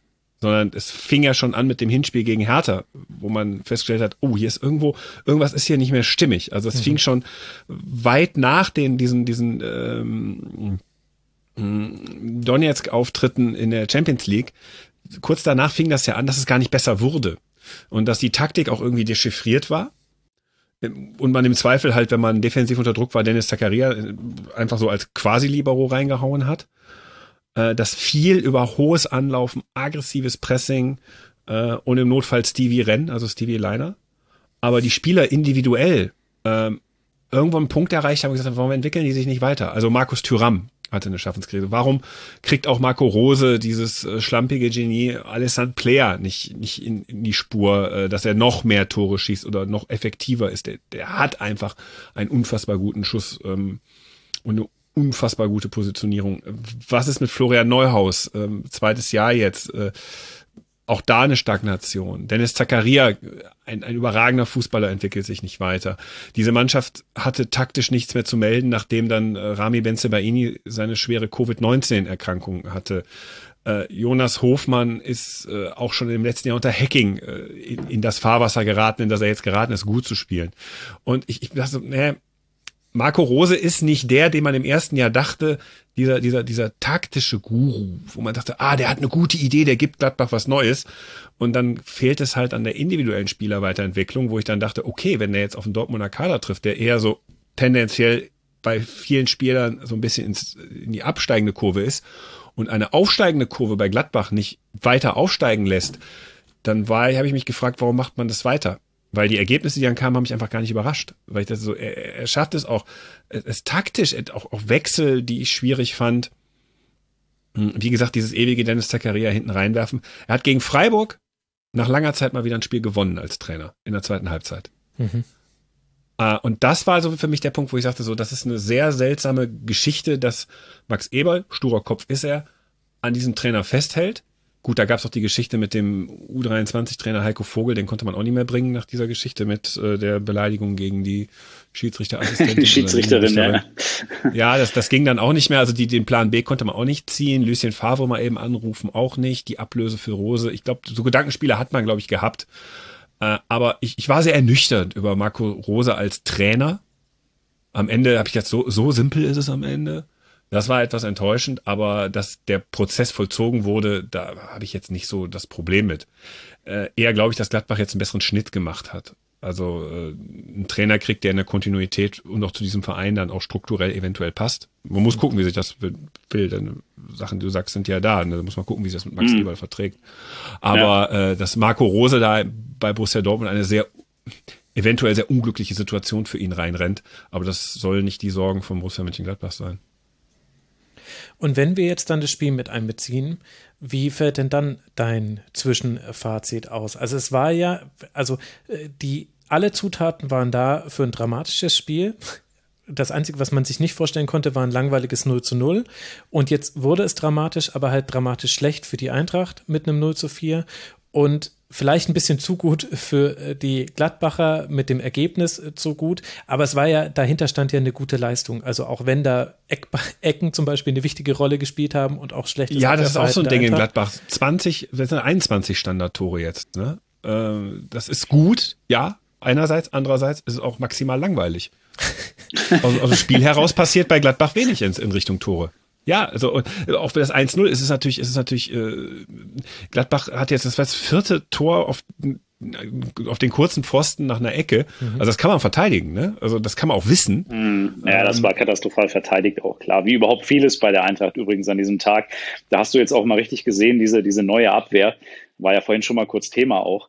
Ähm, wenn wenn äh, Hinti jetzt nicht dabei ist, ja, und äh, ihr müsst euch mal überlegen, in der, in der Hinrunde war die gesetzte Dreierabwehr, das war Hasebe zentral, mhm. Hinteregger links und Abraham rechts. Genau. Und wenn, äh, du hast es vorhin gesagt, Max, wenn uns damals einer gesagt hätte, in der Rückrunde ist die Dreierkette Ilsanker zentral, Dicker links und Tuta rechts, hätten wir alle gesagt, um Gottes Willen, in welcher Liga denn bitte? Ja. Und das haben sie jetzt eine Weile ganz gut kompensiert. Und jetzt am Samstag hast du halt gemerkt, dass die das aber auf, auf einem bestimmten Level, können die das vielleicht mal ein, zwei Spiele spielen, aber nicht drei oder vier Spiele am Stück. Das hast du gesehen. Hast gesehen, einen katastrophalen Tag, ne? Also ja, wir sagen gerade einen katastrophalen Tag. Gladbach hat halt, äh, hat äh, Silva, wir haben Silva und Kostic ganz gut aus dem Spiel genommen. Ähm, damit war der Eintracht der Zahn gezogen. Äh, Younes hat nochmal mächtig Schwung gebracht, als er reinkam, weil ja. das das Element war, das dem Eintrachtspiel bis dahin gefehlt hatte. Ähm, ich habe nicht erkennen können, dass der irgendwie äh, tatsächlich angeschlagen gewesen wäre, aber gut, äh, da, das kriegen wir ohnehin nicht mehr mit, da wir seit über einem Jahr nicht mehr zum Training äh, dürfen, um zu gucken. Also es war einfach, Gladbach war die, die eindeutig bessere Mannschaft mit der besseren Spielanlage an dem Tag auch. Und bei Frankfurt standen zu viele neben sich. Und von daher war das, äh, war das eine völlig einseitige Geschichte. Erstaunlich einseitig, aber wenn man eben die Begleitumstände kennt, dann wiederum auch vielleicht doch nicht ganz so erstaunlich. Erstaunlich fand ich, dass die Gladbacher Mannschaft, ist aber so, normalerweise ist, es steht lange 1-0, es passieren diese äh, äh, Elfmetersituationen, wo der äh, Videoschiedsrichter rein muss und äh, man hat dann schon als äh, Gladbach-Beobachter so, so eine Dramaturgie vor Augen, gleich geht's mental wieder los, äh, man, man igelt sich hinten ein, äh, man, man gibt dem Gegner den Raum, also das ist ja auch kein Zufall, dass Gladbach in der Nachspielzeit massive Probleme hat gegen Freiburg, wäre es ja auch fast zum Ausgleich gekommen, wenn da nicht der äh, Videoschiedsrichter Schiedsrichter eingegriffen hätte. Äh, das, das ist ja auch so ein Ding, wo ich bei Marco Rosan immer sage, so, naja gut, äh, wenn er das Kernproblem der Gladbacher Mannschaft ist auch in gewisser Weise eine Mentalitätsfrage, dass sowas immer mal wieder passiert, dass in entscheidende Situationen, wenn so im, im in anderen Sportarten sagen wir Crunch-Time ist, dann versagt die Gladbacher Mannschaft regelmäßig. Oder auch eine Fitnessfrage, ist. oder? Ich hatte das Gefühl, dass sie häufig auch einfach, auch gegen Freiburg ehrlich gesagt, dass da irgendwie die Luft hinten raus war. Das kannst du zweierlei beantworten, das ist beides aber nicht gut für einen Trainer. ja, ja, stimmt. Ja, das ist jetzt, ja, das ist so, einerseits ist mental, also wenn, wenn man sagt, Marco, Marco Rose ist der Menschenfischer, der die Leute mitnimmt, äh, der allen die Lauf-Stevie-Mentalität bis zum Ende beibringt, dann ist das nicht gut, spricht es nicht für ihn, wenn man dauernd äh, in dieselbe Situation äh, bei engen Ergebnissen kommt. Deshalb hatte ich da hin und wieder Fragezeichen bei dem Frankfurt-Spiel. Oder sie sind hinten raus nicht fit, dann ist es aber auch eine Frage des Coachings. Nur das war jetzt ein Spiel, wo ich sagte, wo ich, wo ich nie das Gefühl hatte, ähm, das geht schief. Also wo du das Gefühl hast, wo, ja. wo du sonst sagst so, ha, ich fange an zu zittern, sondern sagst, nein, hier wird ein 2-0 fallen, hier wird ein 3-0 fallen und dann ist das ja. Ding durch. Äh, dann wird Tobi Sippel ja. sich noch auszeichnen können bei 3-0, damit es auch bei zu Null Spiel wird. Aber es war so stimmig und das hast du aber auch gemerkt. Es gibt ja diese Spiele. Ja. Und es hat Ewigkeiten mal wieder ein Spiel von der Gladbacher Mannschaft. Es lag aber eher ja, an der Eintracht. In, das sind ja, genau. Und nicht mal in den Momenten, wo äh, Stefan Ilsanker drei Sekunden lang den Ball einklemmt mit den Armen vor seinem Körper ja. äh, und es nicht mal elf Meter gibt. Nicht mal das hat, hat die Gladbacher da aus dem Spiel richtig rausgeworfen. Also von daher, das aber war wie schon. ist da eigentlich die Regelfrage? Das, ja, ja, das, äh, da habe ich auch nochmal nachgeguckt, ehrlich gesagt. Also äh, klar, das ist wieder diese Nummer, die wir ja auch, äh, die wir ja auch häufig in den letzten Wochen hatten, mit äh, wenn du dir selbst quasi aus kurzer Entfernung das Ding an die Hand irgendwie manövrierst, dann ist es kein Elfmeter. Aber der klemmt den ja ein. Also das ist ja nochmal ein ganz anderes Level, über das wir gesprochen haben. Das war ja quasi in Torwartmanier. Ähm, wahrscheinlich, weil er keine, keine sechs Sekunden äh, festgehalten hat, äh, wurde die Sechs-Sekunden-Regel da nicht angewandt. Ähm, ich, also warum der nicht gegeben wurde, kann ich euch ehrlich gesagt nicht sagen. Naja, also die einzige Argumentation ist ja, dass er vom eigenen Körper kam und dann mhm. geht es quasi um die, um die Fußballtypische oder untypische Handhaltung und es war so ein Mittelding aus typisch und untypisch, weil irgendwo hast du deine Arme, es kam ihm aber halt auch sehr zu Pass, dass seine Arme ein bisschen abgewinkelt waren oder sein mhm. rechter Arm. Und dann ist es tatsächlich eine Interpretationsfrage. Also, aber die Frage ist doch, ja. er hatte ihn zuerst am Arm. Oder hat er ihn zuerst an, an der Brust? Und das hat Dennis Eitekin für sich entschieden, dass er zuerst an der Brust war. Dann kann man das so machen. Äh, ich fand auf den Bildern, nee, der war nicht zuerst an der Brust, äh, auch wenn es eine Millimeterfrage ist. Aber schwamm drüber. Aber ich finde so, so, so, ich meine, auf der anderen Seite, es gibt viel zu viele Elfmeter und insofern ähm, gut, dass es mal keine gibt, die irgendwie Spiele entscheiden. Aber das war schon eine sehr kuriose Szene. Ja, es wurde ja letztlich nicht bestraft und äh, die Handspieldiskussion begleitet uns auch durch den Rasenfunk. Wenn es da einfach bei solchen Handspielen bitte einfach einen indirekten Freistoß geben könnte, dann sind wir doch alle happy. Es muss ja nicht immer gleich der Strafstoß sein. Das ist ja vielleicht das eigentliche Problem. Aber wie willst du dann den indirekten Freistoß vom Elfmeter abgrenzen? Wenn es eindeutig so und absichtsvoll wann, ist, dann ist es. Äh, wann ist, was ist eindeutig und absichtsvoll? Naja, da, du wirst immer in Grau. Da, da geht's, das, ich schwöre dir, da geht genau das wieder los. Natürlich. Und es wird auch weiter so sein, dass sich alle beschweren. Aber ich fand jetzt ehrlich gesagt, aber das ist halt auch so ein Ding, dass die Handspielregel, die darf man ja gerade auch als Berichterstatterin und Berichterstatter gar nicht mehr verstehen. Und das wird mir dann manchmal auch ein bisschen zu sehr strapaziert. Und dass, dass das jetzt, ich finde auch, dass das wirklich ein Grenzfall war, wo du sagen kannst, boah, also das war schon so eindeutig. Da finde ich, dass die Bilder dann doch nochmal eine andere Sprache sprechen als die Entscheidung auf dem Feld. Aber es gibt immer noch ein Argument, Moment, wo man sagen kann, okay, man kann es so stehen lassen, wie es auf dem Feld entschieden wurde. Aber es ist jetzt auch nicht, also da, da, es ist nicht immer alles gleich so ein Riesenthema, nur weil es Handspiel ist, will ich damit eigentlich sagen. Ich habe so das Gefühl, dass immer, wenn es gerade eine Handspielsituation ist, und zum Glück wurde es ja fürs Spiel nicht wichtig. Da war ich ehrlich gesagt froh. Ich fand nämlich mhm. auch, das war so, das war so ein Klassiker im Gegenzug äh, Kostic auf Silver 1 zu 1. Und dann reden wir die ganz, reden wir ganz anders über diese Szene. Ja. Wobei du ganz ehrlich, das, das ist so ein typisches Ding. Ähm, ich, mir fehlt so ein bisschen die Kommunikation und ich, ich glaube, das ist, das, das ist in anderen Sportarten besser. du machst eine Entscheidung auf dem Feld als Schiedsrichter und die muss zu 100% überstimmbar sein. Dann funktioniert es. Ähm, wobei das dann auch wieder andere Fragen ergeben, aber damit kann ich immer so am besten leben, äh, wenn etwas ganz klar überstimmt wird oder überstimmt werden kann. Aber auch da. Das ist beim Eishockey halt so, ne? Genau, da du musst, der Schiedsrichter muss was, ja. der, der Schiedsrichter muss anzeigen, Tor oder kein Tor. Und so sieht sein Videobeweis aus. Also wenn er anzeigt Tor, dann muss er gucken gehen und muss sich selber widerlegen. Zu 100 Prozent. Kann er sich nicht zu 100 Prozent überlegen, muss das Tor stehen lassen. Äh, gibt er kein Tor, und kann das Gegenteil nicht belegen, also sprich Tor zu 100 Prozent, gibt es eine kleine Geschichte, die dagegen spricht, kann er das, kann er das Tor nicht geben, aber er kann das begründen. Und das kann er dann auch äh, über den Stadionsprecher machen und so. Und das gibt wenig Videobeweise im Eishockey, wo man sich dann richtig die Köpfe heiß diskutiert. Noch nicht mal bei der Torwartbehinderung, was ja auch so das Handspiel des Eishockeys ist. Gut, was der Fußball vom Eishockey lernen kann, äh, bin ich äh, froh, dass wir dieses Segment hier auch abgeschlossen hätten. Aber was fangen wir denn jetzt dann mit diesem Spiel an? Der Phil hat vorhin schon mal ein bisschen angedeutet, die, die Frankfurter Interpretation. Phil, du kannst es nicht lösen von dem, was unter der Woche passiert ist. Was, was heißt denn das jetzt dann auch mit Blick auf die nächsten Spiele, was da bei diesem 0 zu 4 passiert ist? Ja, ich glaube, ganz wichtig ist jetzt diese englische Woche gegen Augsburg, ja, ähm, weil du jetzt genau an diesem Punkt bist. Dieses Ding gegen Augsburg wird entscheiden, ob das ein einmaliger Ausrutscher war und ob du danach sofort wieder in die Spur kommst. Wenn das aber nicht passiert, ähm, dann ist, dann hat die Eintracht, glaube ich, ein Problem, weil dann diese ganze Hütter-Thematik so ziemlich alles überlagern wird, was ab da an passiert. Und ähm, diese 90 Minuten werden Aufschluss darüber geben, glaube ich, ob die Mannschaft sich unabhängig von dieser Trainerthematik jetzt nochmal so weit zusammenreißen kann, dass diese wirklich historische Chance auch bis zum Ende gewahrt werden kann. Das Restprogramm spricht prinzipiell dafür, dass wenn die Eintracht ihre Leistung abruft in diesen verbleibenden Spielen, dann wird sie am Ende Vierter sein, mindestens Vierter, da bin ich ziemlich überzeugt von. Aber das geht eben auch tatsächlich nur mit diesem gewissen Mindset. Und da bin ich sehr gespannt drauf. Und ich glaube sogar, dass es ein Vorteil ist, dass jetzt englische Woche ist, dass du nicht eine Woche lang Zeit hast, über diesen Auftritt nachzudenken, über diese Gesamtkonstellation nachzudenken. Ähm, ich finde den, ich finde Augsburg als Gegner ähm, auch äh, machbar in der derzeitigen Verfassung definitiv. Die haben noch mit Kedira und Caligiuri jetzt zwei Spieler, glaube ich, die mit fünften Gelben irgendwie auch, auch ausfallen. Also da, da spricht schon viel dafür. Ähm, Hütter muss die Mannschaft ein bisschen umstellen jetzt am Dienstag. Ich würde auf jeden Fall wieder Makoto Hasebe reinnehmen, der für mich der, der spielintelligenteste ist und in den letzten Wochen jetzt immer nur draußen saß, weil sich eben diese Elf so festgespielt hatte. Du brauchst Armin Younes wieder mit seiner Kreativität, mit seinen Überraschungsmomenten gegen so einen Gegner wie Augsburg, der tief stehen wird.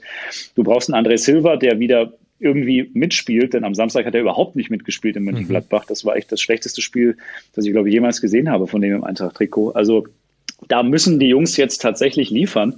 Und die, ich sehe die englische Woche echt als Chance und weniger als Belastung, ähm, um diesen, diesen Stimmungsumschwung jetzt maximal schnell wieder hinzubekommen, das Ding korrigieren zu können von Gladbach und auch wirklich zu zeigen, dass das ein Ausrutscher war. Aber das, das Spiel ist jetzt für die nähere Zukunft von Eintracht Frankfurt unfassbar wichtig, diese 90 Minuten gegen Augsburg. Aber kann man sich davon freimachen? Also bei aller Profimäßigkeit, ich hatte es ja vorhin schon mal angedeutet, aber dieses, das hat man auch in Gladbach, dieses eine Prozent, was du, wo dann spielst du halt so 99,5 Prozent äh, deine, deiner üblichen Leistung. Aber das ist ja auf dem, ja. auf, im, im Profibereich ja schon entscheidend. Ja, ich glaube nicht, dass das hört man immer wieder von ganz vielen Sportlern, wenn du, ja, natürlich, natürlich. Äh, klar, jeder, der mal auch nur ansatzweise Sport gemacht hat. Ich meine, selbst in der Kreisliga ist, äh, ist, ist Fußball Kopfsache, ganz ehrlich. Wenn du da irgendein Thema hast, das dich beschäftigt, ja, und wenn es nur irgendwie die Trennung von der Freundin ist, dann äh, spielst du sonntags nicht so gut, wie du am letzten Sonntag gespielt hast. Ja, aber das, das ist ja, viel volatiler. Normal. Also ja, da, das finde ich ja, das finde ich ja am, am, Profifußball oder am Profisport bewundere ich ja schon einen Sportlern, dass sie wirklich eine gewisse Standardleistung immer abrufen können, weil das mhm. trainiert ist und mhm. ähm, das, das genau. erlebst du in, in, in großen Sportligen, das erlebst du in den großen Fußballligen, dass es immer wieder der Sportler als solcher ähm, es schafft, ein, ein gewisses Standard an Leistung abzurufen, wo du dich auch als Trainer oder als äh, Mitspieler darauf verlassen kannst. Also du weißt, ja. der Spieler spielt tendenziell in 90 Prozent der Fällen das, was man im Training erlernt hat oder verabredet hat, spielt er den auch und ich kann diesen Laufweg gehen. Und das ist konzeptionell. Das heißt, wir reden hier wirklich über äh, Verluste von ganz wenigen Prozentpunkten in, in, in, in der Gesamtsumme der Mannschaft, die da verloren ja. gehen. Und da sehe ich halt bei der Eintracht jetzt das Problem. Das hat, genau das hat Gladbach auch als Problem gehabt. Das konntest ja. du sehen. Das war, kein ja. Spieler war wirklich schlechter. So richtig schlechter. Mhm. Aber in der Summe war es halt so, da mhm. fehlte der letzte Meter. Den Meter sind sie in der Hochphase gegangen. Ja, Und, ja, ja, ja. Das ist, da kann auch ein Spiel gegen Augsburg äh, ein komplettes Problem werden, weil dann halt so ein, weil dann halt doch mal einer gerade auslaufen kann und Entschuldigung, habe ich das jetzt gerade Entschuldigung an alle Augsburger äh, gerade ausgeht und Musst ein Tor nicht entschuldigen, die spielen ganz fürchterlich und sie wissen es auch. Ich weiß, sie spielen fürchterlichen Fußball, ich kann das nicht gucken. Das wird gleich auch noch ein Problem werden. Aber äh, ähm, aber äh, das das äh, das, man kann dann auch in Augsburg verlieren. Ich habe ja, ich habe ja über das Gladbach-Augsburg-Spiel, das Gladbach-Augsburg-Spiel gesagt, das wird Kunst werden, dieses Spiel zu verlieren, aber das wird, dieses Kunstwerk wird vollendet werden. und, das, und dann hing da eine Mona Lisa mit einem 3-1. Oder 3-0, ich weiß gar nicht mehr, ich hab's verdreht. Aber es ist genauso wie du sagst, Christoph, wenn du, wenn du genau in der Situation, der die Eintracht ist, in der Saison, die du so spielst, wie du spielst, wenn dann halt drei bis fünf Prozent weniger von jedem kommen, dann äh, bist du halt plötzlich nicht mehr so gut. Das ist, das ist logisch. Und äh, wenn das jetzt die letzten Spiele auch so sein wird, dann wirst du vermutlich nicht als Vierter ins Ziel marschieren. Und deswegen sage ich, das wird, das wird ganz entscheidend jetzt, dieses Spiel einfach. Und wenn diese Mannschaft das spielt, was sie spielen kann, unabhängig von dem ganzen Rest, dann werden die auch Augsburg schlagen und dann ist die Chance relativ groß, dass du am Ende schlechtestenfalls Vierter bist. Aber wie groß dieser, dieser Effekt ähm, mental auf diese Mannschaft ist, kann ich jetzt noch nicht sagen. Ähm, alle Frankfurter hoffen wirklich, dass sie nach dem Motto lieber einmal richtig scheiße spielen und einen komplett schlechten Tag haben, 0 zu 4 in Gladbach, okay, dann ist das so, ja, ähm, als jetzt irgendwie viermal 0 zu 0 spielen und viermal scheiße spielen. Darauf setzen alle, darauf hoffen alle. Letzten Endes muss es die Mannschaft richten jetzt. Also ich finde, das Gerüst ist eigentlich schon da und ich finde, dass man das auch im Gladbach-Spiel gesehen hat. Das war ja das, was äh, diese Partie so ein bisschen schwer gemacht hat äh, zu bewerten, dass 80 Prozent des Frankfurter Spiels da waren und das ist ja letztlich auch so ein bisschen dann deine Argumentation, dass ja quasi bei jedem so ein bisschen was gefehlt hat und dann kann man das auch damit begründen, aber äh, die Eintracht hatte den Ball, die Eintracht hat den ganz gut so ins, bis ins Übergangsdrittel gebracht, Kostic auch relativ häufig in, Szenen, in Szenen gebracht, aber die Anschlussaktionen haben halt nicht gestimmt. Kostic konnte sich nicht ganz so gut äh, durchsetzen wie schon in anderen Spielen bisher. Er hatte auch viel weniger Anspielstationen. So, also normalerweise rückt ja irgendjemand aus dem Halbraum oder in den Halbraum mit rein, den er dann auch anspielen kann. Das kann Kamada sein, das hätte Rode sein können in dem Spiel. Später, als es Younes war, wurde es ja auch schon deutlich besser. Und dann, dann kannst du was machen, dann kriegst du was hin. Aber die Eintracht ist eigentlich ja schon dahin ganz gut hingekommen. Und ich hatte ehrlich gesagt in diesem Spiel also man kann diese psychologische Komponente nicht ausblenden und sollte es vielleicht auch nicht, weil es auch so ein dominantes Thema war.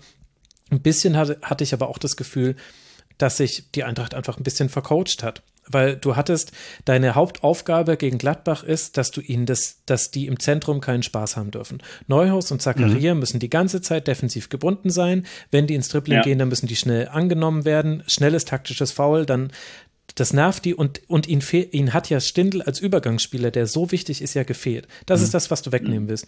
Deswegen bin ich fest davon ausgegangen, okay, auf jeden Fall zwei Zehner oder zwei Achter, je nachdem, wie man es nennen will, oder Jovic ein bisschen hängend. Auf jeden Fall musst du die beschäftigt bekommen. Aber nein, das war überhaupt nicht so. Es konnte, Neuhaus konnte so unglaublich offensiv gegen den Ball auch spielen. Das war fast schon fahrlässig, fand ich. Aber du hast ein, du hast ein, äh, ein, ein, ein, und jetzt wird, jetzt will ich eine, das stelle ich als Streitfrage einfach in den Raum. Ich glaube, die werden wir nicht beantworten, aber du hast gerade genau etwas sehr Spannendes gesagt. Lars Stindl als Zwischenspieler fehlte. Der halt dann oft der, der, der Weg über äh, ihn zu Spielern wie Player oder Tyram ist. Äh, das finde ich ganz interessant, dass das Neuhaus und Zakaria das Feld vor sich hatten ähm, und das auch mal machen konnten und nicht über Stindel ging oder gehen konnten. Und das hat erstaunlich gut urplötzlich wieder im Anlaufen geklappt. Also urplötzlich hatte man wieder Bälle in Bereichen, wo man sie in den letzten Spielen nicht gewonnen hatte. Äh, man konnte äh, im Mittelfeldbereich durch schnelle Pässe Räume schaffen, gerade diese beiden Spieler. Und man verdichtete sich nicht auch noch selber. Und das ist vielleicht auch eine Frage, die man mal stellen muss. Äh, Braucht es eigentlich den Zwischenspieler in Gladbach? Wo ich jetzt gar nicht Lars Stindl als solchen kritisieren will, weil er eine unfassbar gute Saison spielt. Aber ähm, hm. braucht es dieses taktische Konzept dieses, dieses Zwischenspielers für diese beiden? Dann war ja auch Jonas Hofmann war ja auch noch auf dem Feld, ne? Der hatte ja auch noch seine, seine Räume. Na gut, wenn du gegen einen Gegner spielst, der seinerseits ja immer einen von beiden vorschieben muss, weil er ja die ganze Zeit den Ball hat, dann brauchst du es nicht, weil es musste immer nur einer überspielt werden mhm. im Zentrum von der Eintracht. Das war ja das ja, Problem. Das, gut. Also auf ja, Papier aber war es ja in den letzten aber ist das, das, das Überspielen des Einzelnen ist ja in Gladbach schon schiefgelaufen, die letzten Spiele. Und man hat sich gefragt, wie kann ja. das sein? Wieso kommen sie nicht, wieso kommen sie in der, wieso kommen sie nicht über diesen einen Spieler hinweg, wo du dann auf einmal fupp, ne, mit drei Leuten das Feld vor dir hast? Ähm, wie kann das sein? Also das, das und, und dadurch kannst du ja auch nicht mehr so richtig anpressen, weil du weißt, ah scheiße, ich krieg da gar nichts mehr über die Mitte. Wenn ich hier den Ball verliere oder diesen Zweikampf verliere, dann, dann habe ich ein Problem. Ähm, das, das, das finde ich hat äh, erstaunlicherweise mal ganz gut geklappt. Also es war nicht alles nur mit der Frankfurter Schwäche zu begründen. Ne? Ja. Was machen wir denn jetzt dann? Also, wir wissen jetzt, dass das Augsburg-Spiel wichtig ist für die Eintracht. Lasst mal kurz die Situation bei der Eintracht fertig machen und dann würde ich gerne auch noch über Gladbach ein bisschen sprechen. Also, das ist ja klar. Und gleichzeitig haben wir ja aber noch ein strukturelles Thema, was jetzt, äh, das ist der Unterschied zwischen Gladbach und Frankfurt. Gladbach weiß wenigstens, wer die sportliche Leitung ist äh, für die nächste Saison, wer Kaderplanung und so weiter macht. Bei der Eintracht verändert sich viel, aber ja auch nicht alles. Ben, alles. Ben Manga zum Beispiel, meines Wissens nach, ist ja weiter bei der Eintracht, der ist ja nicht auch noch weg. Was bedeutet das denn deiner Meinung nach, Phil, dass äh, mit Bobic und Hübner neben Hütter noch zwei weitere Menschen den Verein verlassen? Lässt es die Eintracht sportlich orientierungslos dastehen oder wer hat da jetzt die Fäden in der Hand? Ja, das ist natürlich tatsächlich ein kleines Vakuum, das da gerade momentan entstanden ist. Und das ist natürlich vor allen Dingen für die Spieler ziemlich kacke. Denn ähm, natürlich wollen die Jungs wissen, A, wer trainiert uns, B, wer ist unser Boss nächste Saison. Und das kann denen ja momentan niemand sagen. Also alle verhandeln, aber in vielerlei Hinsicht beginnen die halt auch nicht ganz bei Null. Aber diese Hütternummer hat sie dann doch ein bisschen überraschender getroffen, als man vielleicht hätte denken können. Ähm, es kann eben keiner dazu gerade was sagen. Also ähm, natürlich willst du als André Silva oder als Philipp Kostic wissen, wer, ist, wer sind jetzt meine Chefs ab Sommer, wenn hier alle äh, jetzt irgendwie von Bord gehen. Und das ist halt diese Ungewissheit, die halt über diesem ganzen Verein jetzt momentan schwebt. Und ähm, es ist ja auch schon so, dass viele der momentan Handelnden, musst du ja echt gucken, bei allem, was sie tun, bei allem, was sie sagen, nicht nur bei, bei Hütter, sondern auch bei Bobic ist es jetzt ja so, dass dass du ja immer mit dieser, mit dieser Vermutung reingehst, dass dir das ja eh nicht mehr interessiert, ein Stück weit zumindest. Das ist eine ganz, ganz schwierige Situation. Ähm, der Mann, der jetzt da die Fäden in der Hand hat, das ist Philipp Holzer, das ist der Aufsichtsratschef. Ähm, der sucht im Prinzip jetzt erstmal einen neuen Sportvorstand und ähm, gemeinsam mit diesem neuen Sportvorstand soll dann der neue Trainer ähm, entsprechend installiert werden. Ähm, was ich höre, ist bis Ende der kommenden Woche, also bis äh, Ende April, Anfang Mai, wollen sie diesen Sportvorstand gefunden haben. Da sind wohl drei, vier Menschen jetzt letzten Endes in diesem Sondierungsprozess übrig geblieben, die jetzt so ein bisschen abgearbeitet werden, wo sie nochmal genauer mit beschäftigt wird. Ähm, spannendster Name da auf dieser Liste, finde ich, ist, ist Markus Krösche, ähm, mhm. der momentan sozusagen der Mann hinter, ähm, hinter Minzlaff ist bei, bei Raba Leipzig. Und äh, die anderen finde ich jetzt auch alle nicht so mega, zumindest auf den ersten Blick. Das muss jetzt nichts heißen, denn bei Freddy Bobic haben damals auch alle die Hände vom Gesicht zusammengeschlagen, als der kam und haben gesagt, Gottes Willen, was wollte er denn mit dem hier in Frankfurt? Also das hat jetzt alles nichts zu heißen. Aber ähm, klar ist, sie müssen zunächst mal jetzt einen Sportvorstand finden und da sind sie relativ weit von dem, was ich höre. Und wenn der da ist, wird er sich unmittelbar um die Trainersuche bemühen. Das ist der Stand der Dinge und dieser Sportvorstand soll jetzt bis Ende des Monats, also in den nächsten zehn Tagen, gefunden werden. Und Ralf Rangnick wird es vermutlich nicht, nach allem, was ich so lesen konnte. Der wird es ganz sicher nicht. Also diesen Austausch hat es gegeben, aber was da im Nachgang passiert ist, äh, das ist ja auch schon wieder ein kleines Schmierentheater für sich, dass dann da irgendwelche ähm, Details aus diesen Gesprächen dann auch sehr bewusst äh, lanciert wurden an die Öffentlichkeit. Das hat auch einen ganz komischen Anstrich gehabt, diese Nummer, wenngleich ich sagen muss, ähm, ich fand die Idee mit Rangnick super, ähm, weil ich der Meinung bin, dass das vom Fachlichen her, ich rede jetzt rein vom Fachlichen her, genau der richtige Mann zum richtigen Zeitpunkt am richtigen Ort wäre. Jemand mit seiner, mit seinen Verbindungen, mit seiner Erfahrung, auch mit seiner fachlichen Klasse, diesen Verein, der jetzt an der Schwelle da ist, wo Gladbach vor vier, fünf Jahren war, nämlich dass du diesen Verein, wenn du das schlau ähm, moderierst jetzt in den nächsten ein, zwei Jahren, dass du den dauerhaft im oberen Drittel der Bundesliga etablieren könntest. Und dafür finde ich, wäre er genau der richtige Mann. Auch einer, der in einem Jahr in Doppelfunktion als Sportvorstand und Trainer das Ganze angehen könnte, um dann perspektivisch einen anderen Trainer zu suchen und sich dann nur noch, in Anführungszeichen, nur noch auf die, auf die Sportdirektorenebene zu begeben. Das hätte ich vom Fachlichen her sehr charmant gefunden, weiß aber, dass im Eintracht-Umfeld eben auch sehr viele Fußballromantiker zu Hause sind, ähm, die mit Ralf Rangnick relativ wenig anfangen können. Mhm.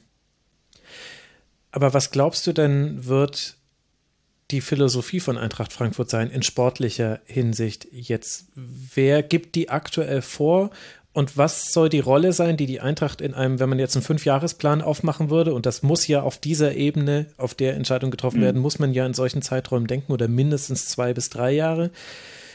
Ich meine, tabellarisch ist es klar, welche Rolle man spielen will, so gut wie möglich und halt unter den ersten acht wahrscheinlich wird so irgendwie so die Maßgabe sein. Aber ja. welche sportliche Identität soll denn die Eintracht haben? Also ich glaube, wenn die Eintracht das äh, konservieren kann, was sie die letzten Jahre konserviert hat, nämlich ähm, tabellarisch in diesem Bereich, dass du immer so ein bisschen an Europa dran schnupperst, dass du eine gute Adresse bist für junge Spieler, die ähm, die Eintracht auch sehen als entscheidenden Entwicklungsschritt in ihrer Karriere. Siehe Luka Jovic, äh, siehe Ante Rebic, äh, siehe jetzt diese Jungs wie, wie Ivan Dicker oder auch André Silva. Das ist genau die Nische, wo Eintracht Frankfurt rein muss, als gute, als bekannte Adresse für solche, für solche Spieler, die den nächsten Schritt in ihrer Karriere gehen wollen. Die Eintracht hat ein ganz stabiles Fundament gelegt in den letzten Jahren, was auch nicht alle wissen. Ähm, angefangen vom Bau der neuen Geschäftsstelle über sehr, sehr smarte Ausbau von internationalen Beziehungen, Digitalisierung. Ähm, da ist die Eintracht relativ weit vorne inzwischen in der Bundesliga. Das schieben die sehr kreativ und sehr fleißig an von hinten mit Axel Hellmann, dem, äh, dem äh, Marketingvorstand, einem der drei, der drei Vorstände deiner Fußball AG. Ähm, das ist schon ganz gut, was bei der Eintracht passiert. Ich glaube, dass die Eintracht auch über den Sommer hinaus eine attraktive Adresse sein wird, auch wenn sie jetzt gerade mal kurz schütteln muss. Aber der Verein hat schon ein bisschen sein Image aufpoliert in den letzten paar Jahren, vor allen Dingen durch diese, durch diese Europa League-Tournee, die sie da veranstaltet haben, mit dem DFB-Pokalsieg. Also das ist schon irgendwie ein sexy Standort geworden, finde ich. Und ähm, ich glaube auch, dass dieser, dieser Doppelabgang äh, Bobic-Hütter daran prinzipiell jetzt nicht wirklich was ausrichten kann, aber das, was jetzt passiert, ist natürlich eine wichtige Geschichte, weil jetzt musst du genau diese Menschen holen, die dich eben auf Strecke da oben auch unter den ersten, ich sage jetzt mal, die ersten sieben, acht ist, glaube ich, das, worauf sie schon schielen. Und wenn du das halbwegs hinbekommst, immer mit Kontakt zu den ersten fünf, sechs, dann ist das was ähm, eine Rolle, mit der die Eintracht auch in ein paar Jahren sehr gut leben könnte. Der FC Sevilla der Bundesliga könnte die Eintracht werden, wenn du mich fragst. Champions League ist relativ dicht. Ja. Wenn alle normal ja, spielen, ja, die viel Kohle haben, dann sind die Champions League Plätze weg. Aber 5, 6, 7, da kannst du reinrutschen und dann diesen Wettbewerb richtig ernst nehmen, dass die Eintracht das kann, haben wir schon mal gesehen. Das könnte doch was sein. Aber dann brauchst du halt deinen Monchi. Absolut. Das ist das Problem. genau. Und die lustige Pointe könnte sein, das ist mir jetzt erst während wir gesprochen haben aufgefallen, äh, wer weiß, jetzt, äh, ähm, jetzt ist es wahrscheinlich so, Nagelsmann geht dann zu den Bayern, Krösche zur Eintracht Frankfurt und dann hat Leipzig wiederum einen Trainer und einen Sportverstand zu suchen. Dann ist es wie in der Formel 1, es wenn einer das Cockpit ein wechselt. Ein wilder Sommer, ich sag's euch. Ja, ja. Ja, so sieht es aktuell zumindest aus. Wie ist denn die Situation jetzt in äh, Gladbach, Christoph, deiner Meinung nach? Also da konnte man das, äh, den Rose-Abgang jetzt schon länger verdauen. Jetzt gerade hat man ja auch wieder sportlich eine Perspektive. Also mit diesem Sieg überholt ja Gladbach auch äh, dank der mehr geschossenen Tore Union Berlin. Stand jetzt ist man, wenn der siebte Platz zu was berechtigt in der Europe Conference League. Wie sieht denn da jetzt die mittelfristige Perspektive deiner Meinung nach aus? Ich glaube, in Gladbach nimmt man mit, was man mitkriegen kann. Ich, man nimmt doch die Conference League mit. Es ist ja immer gesagt worden, wir freuen uns drauf. Da ist man anders drauf als Max Kruse von Union Berlin. Ähm, gut, es war auch so ein nettes Spielchen da an der Stelle. Aber ähm, nee, ich glaube, glaub, man nimmt mit, was man kriegen kann. Äh, die Einstelligkeit als Mantra wird, glaube ich, dieses Jahr dann doch wieder erreicht. Das heißt, man ist jetzt irgendwie seit zehn Jahren ist man äh, einstellig in der Bundesliga, seit diesem irren Comeback. Das ist auch eine Leistung, ist äh, nur Bayern und Dortmund gelungen in der Zeit. Mm, also man nimmt, das Ding ist, die finanzielle Frage stellt sich halt, was über den Sommer passiert. Ne? Was hat man? Und ich glaube, das wird doch das sein, was Adi Hütter so gereizt hat. Also Gladbach wird nicht Champions League spielen. Das heißt, die Millionen entfallen. Wenn man äh, eine andere Liga spielt, äh, Euroleague oder eben wahrscheinlich eher die Conference League, dann ist es ein bisschen zu Brot. Aber was man halt hat, ist, entweder hat man nächstes Jahr eine gute Mannschaft, weil äh, Florian Neuhaus eben nicht von einer Abs Ausstiegsklausel Gebrauch macht, die dem Vernehmen nach sehr hoch sein soll ähm, Dennis Zakaria geht für sehr viel Geld und Matthias Ginter hinterher geht auch für dann annehmbare Summen, wo man dann halt sehr viel Geld zum Spielen hat. Man hat in der Corona-Pandemie ja nicht die erwarteten 40 Millionen äh, Verlust gemacht, sondern nur 16, 17 Millionen mhm. bei einer sehr hohen Eigenkapitalquote. Also die Eintracht müsste noch zum Beispiel sehr, sehr viel Champions League spielen, um, um diese, ne, um, um diese Möglichkeiten zu haben dann. Äh, das ist wohl eher die spannende Absolut. Frage, Perspektive. Was wird Gladbach über den Sommer kaufen? Was sind Spieler, die Adi Hütter haben will, die Max Eberl haben will. Es läuft ja nicht so, dass der Trainer Spieler kriegt, die er will. Ähm, Wunschspieler sind immer so ein bisschen das Problem in Gladbach. Das sieht man jetzt auch bei Hannes Wolf, äh, den Marco Rose ja unbedingt haben wollte. Mhm. Aber das, das wird total spannend. Also wie, wie jetzt schon so die Planung ist, rechnet Eberl eher mit den Abgängen dieser von mir genannten drei Spieler oder rechnet er mit, dass zwei bleiben, einer geht, dann würde ich eher auf Zakaria tippen. Ähm, was baut man da für eine Struktur auf? Äh, das, das sind jetzt eher die Fragen. Also diese ganzen Wahnsinnsfragen, wie sieht meine sportliche Leitung aus? Und ich muss jetzt zwingend irgendwie, wie das zum Beispiel in Dortmund ist, in die Champions League oder ich muss jetzt zwingend was erreichen. Ich glaube, diese Saison hat man irgendwie hinter sich gelassen, äh, mental, äh, und nimmt jetzt mit, was man kriegt. Und das ist halt, das kann jetzt am Ende der Saison nochmal so, so, so ein kleiner, ähm, so ein kleines Prä sein, das man hat. Aber äh, in Gladbach wird es jetzt wieder sehr, sehr ruhig und sehr, sehr langweilig vonstatten gehen. Äh, für einige, glaube ich. Das ist, ich, ich mag das, wenn ich das, wenn ich als Fan sprechen darf. Mhm. Ähm, wenn ich äh, natürlich als, als Journalist, Beobachter, äh, ich glaube, für die Kollegen ist es dann und Kolleginnen ist es dann eher ähm, so, ja, wir sind wieder langweilig ein Stück weit äh, im, im Kernergeschäft. Aber das sind das, das sind halt erstaunliche Entwicklungen, ne? wenn man wenn man jetzt sieht, wie das wie das in Gladbach inzwischen, wie man so wirklich so entspannt auf so eine Corona-Situation finanziell blicken kann, wo andere Vereine halt wirklich Angst haben, äh, dass sie dass sie abschmieren, dass die Sponsoren nicht mehr mitmachen, wie man auch durch die Spieler, die man hat, Potenziale hat, auch in der Finanzgestaltung. Entweder hast du eine sehr gute Mannschaft oder du hast halt sehr viel Geld. Ähm, das ist schon eine Lage, in die man sich äh, reinmanövriert hat, die äh, viele Dinge entspannter machen. Viele, mhm. viele Dinge. Ist übrigens sehr interessant, dass das sehr eng mit äh, Eintracht Frankfurt zusammenhängt. Ne? Hätte Eintracht Frankfurt äh, 2010, 2011 diese Wahnsinnsrückrunde unter Christoph Daum nicht so wahnsinnig gespielt, wäre Gladbach abgestiegen. Und ich glaube nicht, dass der Weg dann so gegangen wäre. Da muss ich auch häufiger dran denken, tatsächlich, ja. Es ging ja schon unter Michael Skibbe damals los, diese Rückrunde der Schande, wie Eintracht-Präsident Peter Fischer damals immer Er ist nach einem Sieg entlassen worden. Genauso ist es nach dem einzigen Sieg der Rückrunde, glaube ich. Und ähm, Gladbach hat ja damals Lucian Favre geholt, um schon den Neuaufbau in Liga 2 sozusagen zu planen. Und im Endeffekt ähm, kam es dann alles ganz anders, weil die Eintracht einfach so schlecht war. Naja, kurios. Aber du siehst halt strukturell, was in den zehn Jahren von den Finanzmitteln her einfach aufgebaut wurde. Damals war der Verein schon gesund, by the way, ne? Aber äh, ja, äh, ja, das ja. ist schon spannend. Und insofern, ich denke, das wird für mich auch das ausschlaggebende Argument sein, warum Adi Hütter dann da hingegangen ist. Sagt, entweder habe ich, wie gesagt, entweder habe ich eine gute Mannschaft oder der Max Eber sagt mir, was willst du denn haben? ähm, und äh, das ist schon, das ist schon eine komfortable Situation. Ich glaube, die werden in der Sommerpause nicht viele Clubs haben. Ja. Mhm, absolut, ja. Wobei ich immer noch nicht so sicher bin, wie also wie normal der Markt sein wird im Sommer, also wie einfach es und schwer es gerade überhaupt ist zu planen, selbst wenn du jetzt Spieler abgibst, zu welchen Preisen. Also wenn du da eine Ausstiegsklausel hast, musst du ja fast schon dankbar sein, weil dann hast du ein Kalkulationsmaterial. Mhm. Wenn du dann ja, ist ja bei Florian Neuhaus der Punkt. Ne? Wenn der jetzt geht, ist es Jackpot, wenn nicht, ist auch Jackpot ähm, in diesen Zeiten. Ähm, ich weiß halt, bei Zakaria bin ich halt unschlüssig, wie viel man, glaube ich, in der Premier League bereit ist, für ihn zu bezahlen. Das ist ja inzwischen auch eine sehr hohe Spannbreite, was da für Summen genannt werden. Und ich, ich lache mich kaputt, wenn er am Ende dann nicht doch noch verlängert. Da hatte ich bei Nico Elvedi, als der verlängert hat, habe ich gedacht, Wahnsinn. Eigentlich tendenziell ein Spieler, der jetzt sagt, ich mache jetzt weiter, ich gucke mal woanders. Möchte mich da auch weiterentwickeln auf einem anderen Level. Der hat es nicht gemacht. Und das hat mich überrascht. Was macht eigentlich Michael Cuisance? Naja, das ist jetzt eine andere Frage an der Stelle. Äh, der spielt in Marseille, ist, glaube ich, sehr zufrieden. ja. Auch, auch, auch, so, auch so, so ein Sensationstransfer von Max Ebert. Ja. Sinan Kurt auch, sehr viel Geld mitverdient. Mhm da, da fällt mir noch eine Frage zur Eintracht an und dann, äh, glaube ich, müssen wir langsam das Segment zumachen, weil ihr mhm. auch sicher irgendwann mal äh, aufhören wollt zu sprechen. Einfach, irgendwann möchte man oh. ja auch mal schlafen.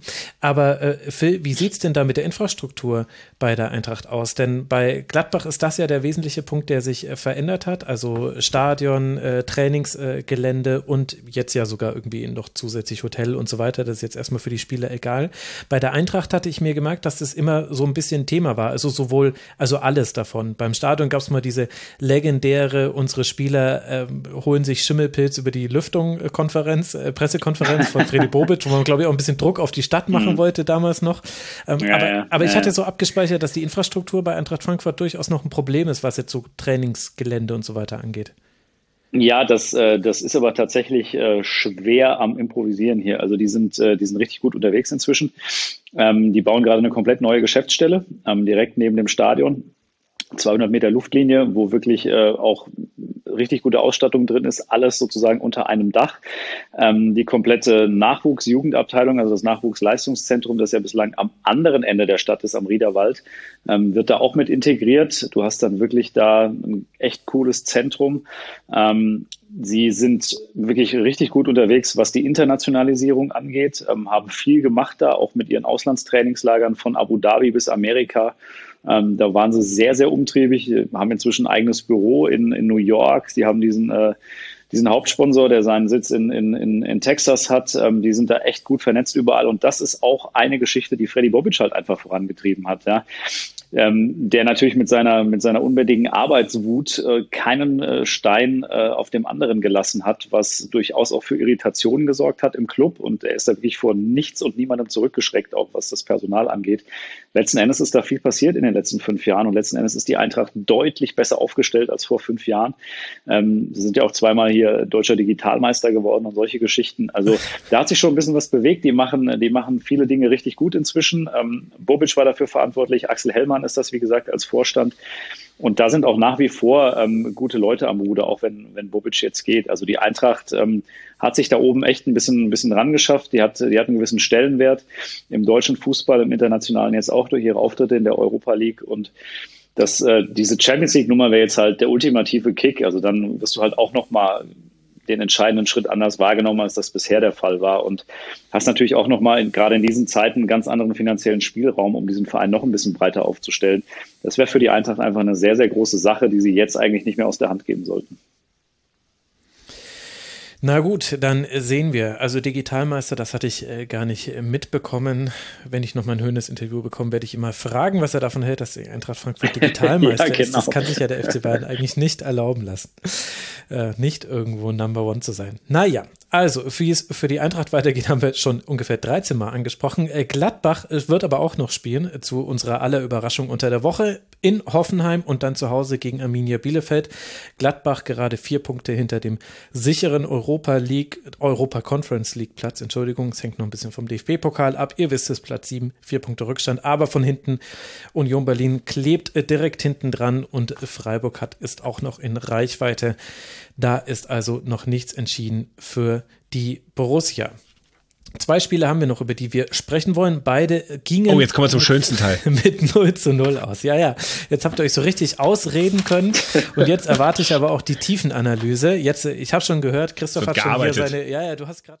Und damit endet unser Teil zu Eintracht Frankfurt aus der dieswöchigen Rasenfunk-Schlusskonferenz. Wenn euch auch die anderen Spiele interessieren oder der Schwerpunkt, den wir reihum auf jeden Verein einmal legen in der Bundesliga-Saison, nein, sogar häufiger als einmal, dann könnt ihr gerne auf rasenfunk.de mal in die aktuellste Schlusskonferenz reinhören. Es gibt außerdem noch das zeitlose Tribünengespräch und immer wieder Kurzpässe im Rasenfunk findet also jeder etwas, der sich für Fußball interessiert und der Lust auf das Medium Podcast hat.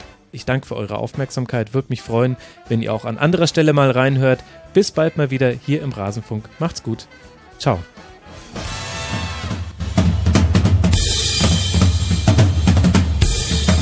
Das war die Rasenfunk-Schlusskonferenz. Wir geben nun zurück in die angeschlossenen Funkhäuser.